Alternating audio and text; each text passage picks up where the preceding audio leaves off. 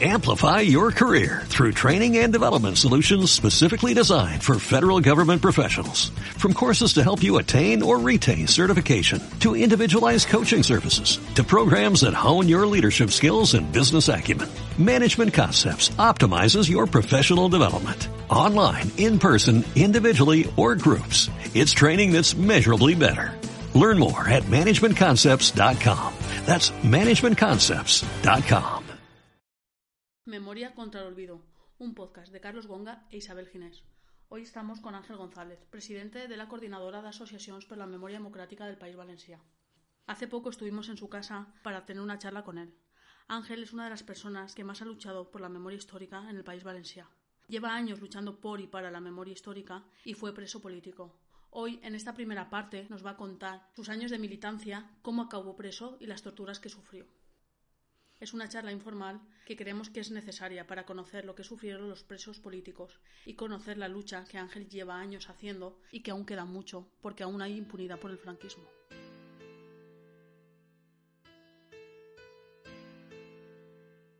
Si quieres, empiezo un poco por el principio, ¿no? Soy Ángel González, estoy jubilado ya, llevo ya cinco años jubilado. Entonces, mira, yo eh, nací en Murcia y eh, en el curso 70-71, 1970-71, con 16 años, que cumplía 17 de diciembre, me vine aquí a Valencia a estudiar en la Universidad Politécnica, me matriculé en arquitectura, y era precisamente el primer año que abría la Universidad Politécnica, que se inauguró aquel año, entonces era pues nada, ya había solamente un edificio donde estaba todo integrado, en fin, comparado con lo que hay ahora no había nada, era, muy poquita cosa. Y me vine, y bueno, y estuve en, una residencia universitaria que estaba en Benimaclet, que se llamaba Jaime I, y allí pues eh, yo llegué, era un chaval, no me creía un hombre, me creía un, pero era un chaval, ¿no? Y venía además de Murcia, pues en aquella época, pues una ciudad tremendamente provinciana, tremendamente eh, conservadora, en fin, en, muchos aspectos y demás. Y al llegar aquí me tropecé con una realidad, pues para mí un chaval totalmente deslumbrante, nueva y había gente de izquierdas, gente del PC y gente del PCML en la Jaime I. Y empezaron a pasarme folletos, ¿eh? Pues, eh, y panfletos y libros. Y bueno, y ahí empecé un poco pues, a ver que había que muchas cosas de las que yo había vivido y había visto y había oído, pues claro, que no eran cosas anecdóticas de familia, sino que respondían a un problema general que era pues eso, una dictadura feroz que teníamos aquí. Y recuerdo que en diciembre del 70, que fue el juicio de Burgos, un camarada del PC, de ingeniería, dos o tres años menor que yo, me invitó a una asamblea clandestina, digamos 10 o 12 en aquella asamblea, en el Politécnico, por lo del juicio de Burgos. Y ahí entonces empecé a tomar plena conciencia de lo que significaba la dictadura como un régimen de terror que se permitía, entonces se pedían 11 penas de muerte, si no recuerdo mal ahora mismo, al final condenaron a menos y luego toda forma conmutada por la presión internacional, pero en aquel momento había sobre la mesa petición de 11 penas de muerte para 11 jóvenes luchadores que tendrían por 5, 6, 7 años más que yo, pero eran jóvenes. Y, y ahí fue donde empecé eh, a incorporarme a la lucha en aquellos primeros meses estuve en la esfera, digamos, del PC y allá por la primavera, mayo, sería abril o mayo, creo que era abril. Bueno, pues tenía gente del PCML, entonces no estaba el FRAC, era, eso fue lo que después dio lugar al FRAC. Leyendo sus textos, su propaganda, etc., vi que me convencí, y sigo convencido de ello, de que había que acabar con aquella dictadura y que la forma de acabar con la dictadura no iba a ser por una vía absolutamente de la reconciliación nacional, como planteaba el PC de Santiago Carrillo, el Pacto por la Libertad, la Reconciliación Nacional, etcétera, que era el programa del PC en aquel momento, sino que inevitablemente tenía que ser mediante la lucha revolucionaria organizada del pueblo, de la ciudadanía, y yo y, y mucha gente estábamos convencidos de que había que hacerla había que hacer la revolución y había que acabar con aquel régimen de terror e instaurar un régimen republicano de carácter popular, de carácter federal, respetando también la cuestión de las nacionalidades, y que a esa lucha había que entregarlo todo. Y como yo éramos cientos, éramos mucha gente, mucha gente relativamente, ¿eh? claro, éramos cientos en la Universidad de Valencia, entre el PCE, el PCML, la DCR, etcétera, ¿no? Y bueno, y me incorporé, me incorporé de lleno a aquella militancia y lo dábamos todo, es decir, estábamos convencidos de que era, de que era necesario arriesgarlo todo, darlo todo, porque también lo veíamos como muy próximo, es decir, Franco ya está muy mayor y hay que luchar y luchar y luchar para conseguir un cambio revolucionario en este país. Cuando llegó el año 73, que hubo la primera gran huelga general en la Universidad de Valencia, que fue con el famoso asalto al clínico, los expedientes y todo aquello, pues yo me llevé por los pelos, estábamos en medicina, la facultad de medicina fue asaltada por los grises, yo logré escapar como otros muchos por los sótanos, por la morgue y todo el vampiro que llamábamos por ahí, salimos.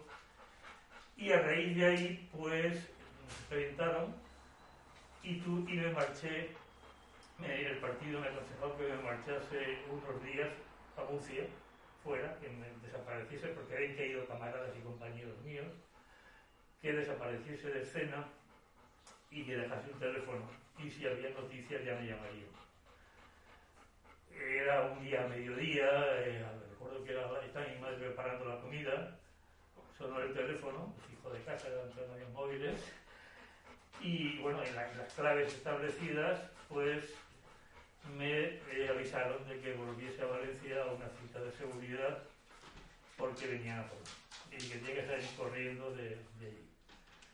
Eh, le dije mi madre que bajaba a comprar tabaco y me dijo, hijo, no fumes, no sé cuánto, la comida estoy preparando, no tardes, no sé qué. Eh, busqué dinero donde sabía que en casa había un dinero guardado. Lo cogí, no tenía otro recurso en aquel momento, y me marché. Eso era eh, finales de abril, principios de mayo del 73, finales de abril sería, del 73.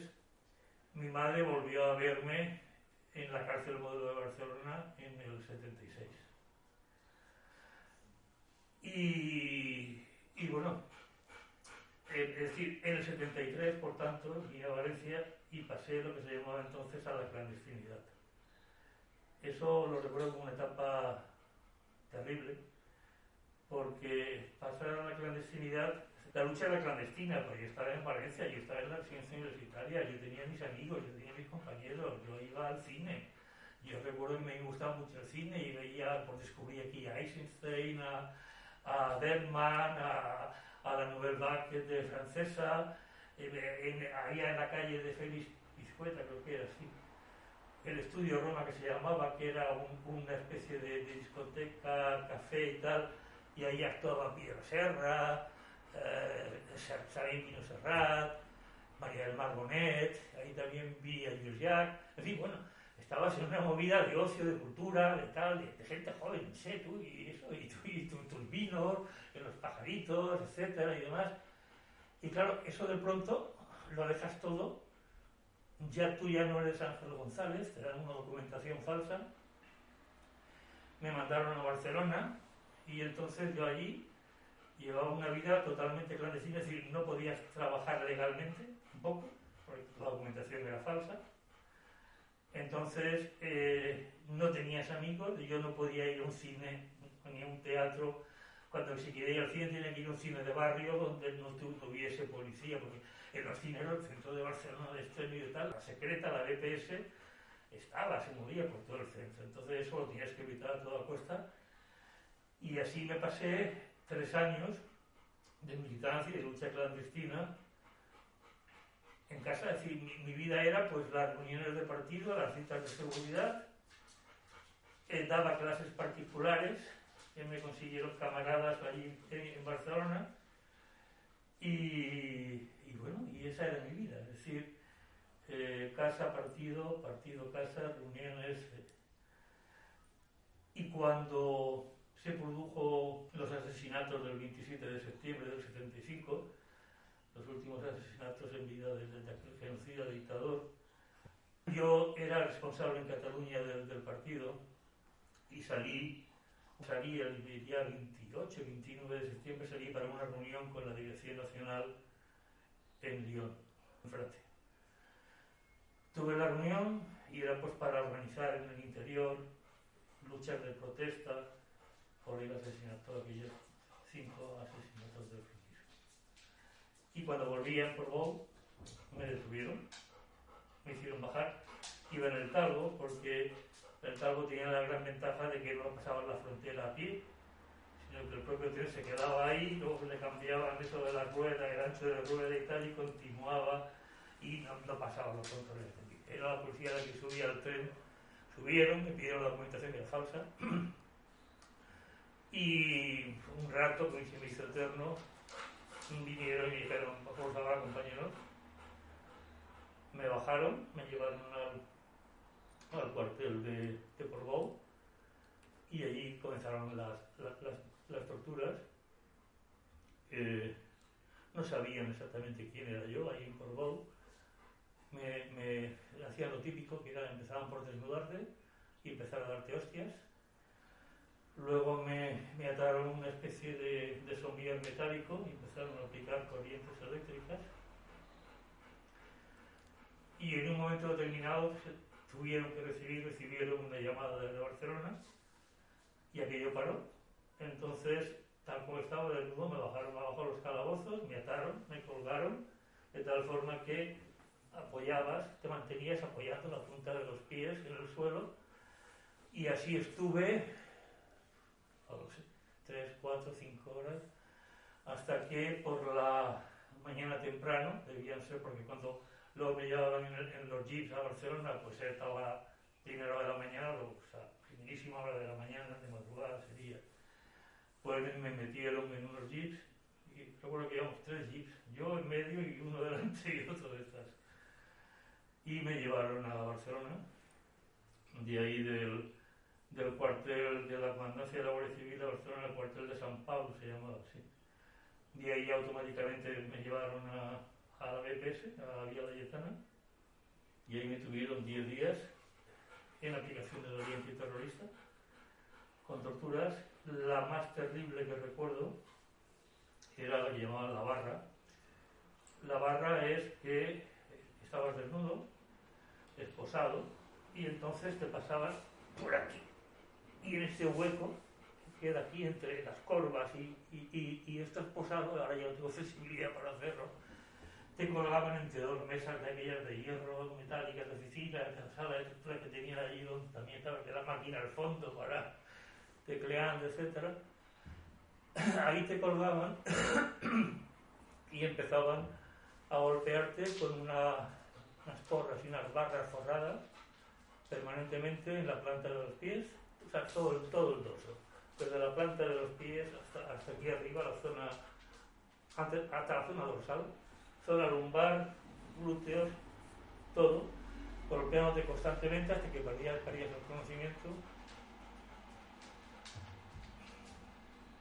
De pronto te despertabas al cabo de un tiempo. Una vez recuerdo que una figura con una bata blanca por ahí que se ve que decía que las pautas que tenían que seguir para que aguantar aquello. Y bueno, ya no podía andar, me, cuando me bajaban a calabozos me bajaban entre dos policías, no, no, no podía dar un paso. Me rompieron varios dientes, eh, costillas, etc. Y así estuve. Eh, me acusaban de, de inductor, ¿eh? de, de inductor de no sé cuántas acciones violentas ¿eh? casi casi hasta la muerte de Manolete si, si me descuido me la querían imputar. Y a los 11 días eh, me pasaron a la cárcel modelo, me llevaron, en volandas, no, no, no podía andar, estuve orinando sangre pues, por lo menos casi unas tres semanas, me pusieron un vendaje compresivo por, por las costillas rotas, sin, sin, me dio el médico de la cárcel. Yo pedía habeas corpus, ni habeas corpus, ni médico, ni juez, ni la madre que los parió. Nada de nada de nada. me llevaron a la quinta galería, que era la galería que llamaban ellos de terroristas y peligrosos. Allí estaban los condenados a muerte y eh, gente, había un grupo de ETA, un grupo del FRAC y unos cuantos independentistas catalanes. Estábamos ahí, una galería muy pequeñita. Me tuvieron 100 días aislado. ¿Por qué? Porque eh, Franco vivía todavía, y entré en la cárcel el, el, el, 15 de octubre, me detuvieron un 4 de octubre, yo entré a la cárcel un 15 de octubre, Franco murió el 20 de noviembre. Entonces mi compañero de sumario y yo entramos por lo militar y eh, estábamos en el Consejo de Guerra Sumarísimo y en espera de que calificasen y, y, a un, ir a un, Consejo de Guerra Sumarísimo por competición de, no se sabía, mi abogado Mateo Seguí me decía que, que podían pedirnos desde 30 años a pena de muerte. No se sabía lo que quedaría aquello, pero que pintaba muy mal. Pero que tuviéramos, tuviera confianza porque Franco estaba muriendo y entonces pues era evidente que aquello pues tenía que cambiar. Entonces, claro, mientras que estás en esa fase de instrucción militar, el Consejo de Guerra Sumarísimo, etcétera, estás en un régimen de aislamiento total. Entonces, yo durante esos 100 días estuve cerrado en una celda como la que me hiciste y la foto, ese tamaño, ahí, ese ventano con alto y ahí, con un petate en el suelo enrollado, no había ni cama, un váter en una esquina, un lavabito pequeñito pegado y la luz encendida permanentemente 24 horas al día. Y ya está, sin salir para nada durante 100 días. Franco murió el 20N, pero hasta, hasta después de, llegó, es decir, toda la tramitación burocrática siempre va lenta, y más en estos casos, cuando van Navidades, no sé cuánto, no sé qué, Reyes, y hasta, no recuerdo ya, pero sería ya por el 20 de, de enero o algo así, pasé al top, al Tribunal de Orden Público, y entonces me, me tuvieron, eh, yo estuve dos años preso, en la quinta galería, que era una galería de régimen especial. Es decir, esa en otra galería, la cuarta, del módulo de Barcelona, que estaban presos políticos, eh, fuera, fuera de este régimen especial, allí sí que tenían las celdas abiertas, tenían sus comunas, su vida que se entraban, salían, el patio, talleres, esto, lo otro. Nosotros no. Nosotros eran celdas individuales, 23 horas al día encerrados. Salíamos una hora al día al patio. Punto comunicación con familiares eh, dos veces por semana cuando viniesen a verte, previa autorización del juez, y con tu abogado. Y libros con censura. Yo ahí me leí toda la novela del siglo XIX, porque es así, española y europea, porque es así la y americana, es así la dejaban pasar. ¿no? Lo demás encuentro que algún libro son así. Bueno, y no fui nunca juzgado ni, ni condenado, estuve en, libertad, o sea, en, prisión provisional sin fianza. La ley de amnistía se aprobó por fin y se publicó en el BOE el 15 de octubre de 1977. Mi abogado en aquel momento era Falcón. Entonces llegó la orden de libertad el día 19, cuatro días después. El resto de presos políticos salieron como un mes después porque había toda una terminación de una sentencia, etcétera, etcétera. Aquí que no había sentencia, no había nada. Estuvimos dos años ahí, mi compañero y yo, por el moro. Y salimos y, bueno, y continuó la, la lucha. Y luego vino lo que te comentaba antes del silencio, ¿no? del, trauma, de encontrarte, de que has estado luchando y, convencido, ¿no? y que tenías que callarte, ¿eh? había que, hablar de estatuto de autonomía y de, constitución. ¿eh? Y que la democracia aquí había venido no, no por la lucha, no impulsada, evidentemente hubo muchos factores, pero el factor determinante que duda cabe fue la lucha de los pueblos del Estado español contra la tiranía y que costó muchos muertos y muchos años de cárcel, de exilio, de clandestinidad, tus torturadores, como muchos torturadores, o Bill el niño que murió en la cama con sus medallas y al final murió por COVID, o hace poco que hicisteis la denuncia contra Benjamín Solsona y todo, ¿cómo sentís vosotros cuando veis que no han sido juzgados, que mueren por muerte natural o que mueren con una buena vida después de lo que os hicieron la gente, se hace una idea, pero me gustaría que expresaras con tus palabras este sentimiento que sentís la mayoría de presos políticos. Terrible, terrible porque, por un lado está la cuestión personal, evidentemente, pero es que es inadmisible, es inadmisible que un Estado que se llama democrático promoviese como promovió, o sea, los promocionó, quiero decir, fueron promocionados, los promocionó y subieron de escala. Y el niño eh, bueno, y a mí cuando me estaban torturando en Villa la Gitana, había uno que hacía de bueno que me decía, Ángel, no seas tonto. Y, tenían razón, me decía, la policía, yo estoy hoy aquí, y tú, para mí, soy yo, para ti soy un hijo de puta, un fascista, un no sé cuánto, no sé qué. Y ya, era octubre, y claro, si sabes, Franco sabía mejor que yo que estaba muriendo, ¿no? Siempre que cuando, cuando entre Juan Carlos y llegue la democracia, o lo que quieran llamarlo, es que nosotros seguiremos siendo necesarios y seguiremos estando ahí. Y tú tendrás que verme por la calle y saludarme y respetarme.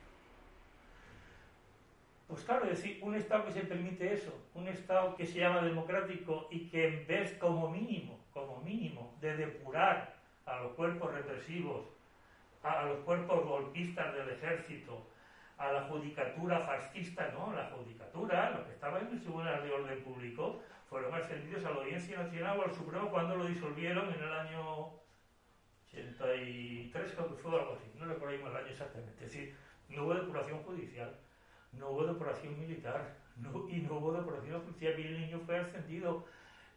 con esa fue ascendido y, y se hizo un partido llamado Socialista Obrero Español.